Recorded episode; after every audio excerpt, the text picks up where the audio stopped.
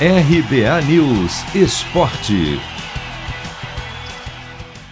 Zagueiro Marquinhos está fora do jogo desta quinta entre Brasil e Peru pelas eliminatórias da Copa.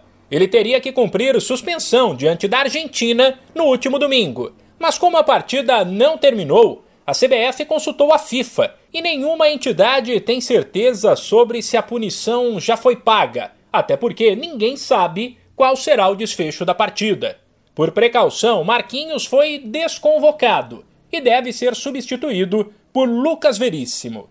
Enquanto não sai uma decisão sobre o que aconteceu no domingo, os jogadores evitam entrar em polêmica. O lateral Danilo disse que o grupo o tempo todo antes da partida focou apenas no trabalho do Brasil sem se preocupar com a Argentina e evitou opinar sobre o assunto. Nós, atletas, em nenhum momento tivemos o sentimento de que o jogo não aconteceria ou fomos para o estádio pensando que se o jogo acontecer, em nenhum momento isso passou pela nossa cabeça ou no nosso ambiente. A gente sempre teve é, convicção de que aconteceria a partida, de que, de que a gente precisaria estar ali focado 100%. Né?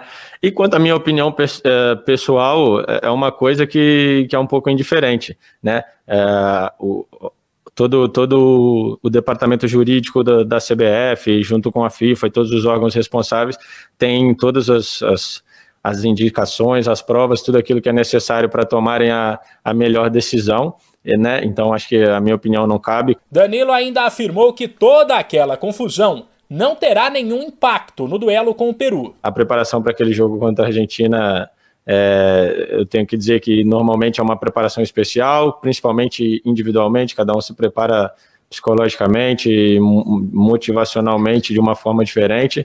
E realmente a gente estava com muita vontade de jogar, a gente estava muito motivado, muito concentrado é, atrapalhou para aquele momento ali, naquele dia ali, realmente a gente fica com uma motivação e com uma vontade a mais de, de ter jogado, a gente estava com isso tudo preparado. A partir daí, como eu falei, são situações inusitadas que a gente não tem nenhum controle e que a gente tem que passar a página e pensar já no treinamento de hoje é, e na preparação para o jogo do Peru, que é, o, que é o passo mais importante que a gente tem pela frente. Nada antes, nada depois. Por fim, o lateral da seleção lembrou que Brasil e Peru se enfrentaram várias vezes nos últimos anos e que sempre foi uma partida dura. Apesar de a seleção brasileira ter, ter vencido, a maioria dos confrontos sempre foram jogos não fáceis, né? Eu diria jogos difíceis, jogos onde é, existe um quebra-cabeça tático, porque o Peru é uma equipe é, que além de ser aguerrida e tudo isso, é uma equipe que taticamente é muito bem organizada, tem jogadores de muito bom pé, é, que dificulta muito o nosso jogo, porque realmente a gente está acostumado muito a ter bola, a gente está acostumado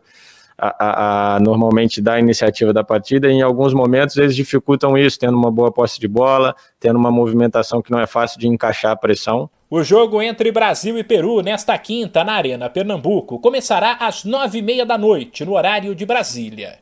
De São Paulo, Humberto Ferretti.